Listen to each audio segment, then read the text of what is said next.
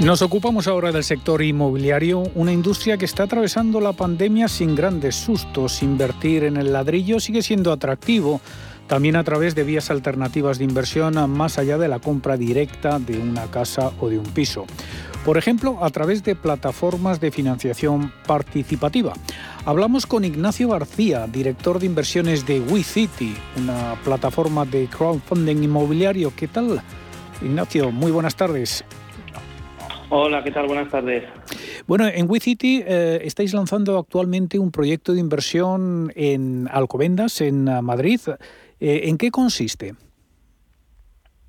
Pues mira, eh, hemos empezado hoy comunicando a nuestros usuarios a través de la newsletter que empezamos a comercializar la semana que viene un proyecto en Alcobendas, en la calle Alaba 14, que consiste en, en financiar la fase final de obra de una promoción inmobiliaria que consta de ocho viviendas con garajes y trasteros, y vamos a aportar 500.000 euros eh, a la empresa promotora para la finalización de obra, que está ya en curso, con garantía hipotecaria para todos nuestros inversores en primer rango y a un 9% de interés anual. ¿vale? La duración de la oportunidad en esta inversión va a ser durante seis meses, porque la obra ya está muy avanzada, y a los seis meses pues el inversor recibirá su nominal y los intereses eh, correspondientes a la parte proporcional del 9%. Es decir, va a recibir un 4,5 anual por el total de su inversión.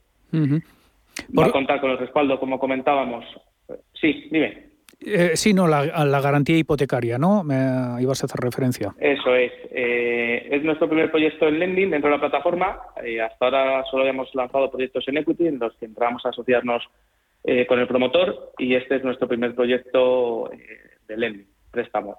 ¿Vale? Y bueno, pues eh, en el comité se decidió que iniciamos la vía lending solo a través de proyectos en los que el promotor se comprometa a entregarnos una garantía hipotecaria pues para, para, salvaguardar a nuestros inversores, para tener, oye, al final estamos jugando con el dinero de las personas y cuanto más minimicemos el riesgo, pues mejor para todos, ¿vale? Entramos eh, a, dar un préstamo de 500.000 cuando el valor de tasación actual del mes de noviembre del inmueble está en 874.000 euros y el valor de tasación final, el valor de hipótesis terminado del edificio, pues es 1.750.000. Es decir, pues tenemos cubiertas unas garantías bastante importantes en caso de que hubiera algún problema, que no tiene, no tiene la pinta. ¿Y cuál es la inversión mínima para apuntarse a este proyecto? Pues este proyecto lo lanzamos con una inversión mínima de 500 euros, ¿vale? Y sin limitación a la inversión máxima. Actualmente el promotor de las ocho unidades tiene vendidas seis, o sea, es un proyecto muy sencillito que está pues, en su fase final. Y pues, con un 75% de las ventas, un avance de obras del torno al 60% y un valor prestado que entramos nosotros pues inferior al 60%. Entramos a un, a un loan to value del 55% sobre el valor de tasación actual. ¿Y, por qué el crowdfunding inmobiliario es eh, interesante para el inversor? Pues con el crowdfunding inmobiliario eh, tenemos varias ventajas. La primera es que podemos tener acceso eh, a proyectos o inversiones que tiempo atrás pues o teníamos un capital importante o, era imposible que, inversores con, con, menores importes, menores volúmenes destinados a la inversión, pues tuvieran acceso a esta tipología de proyectos.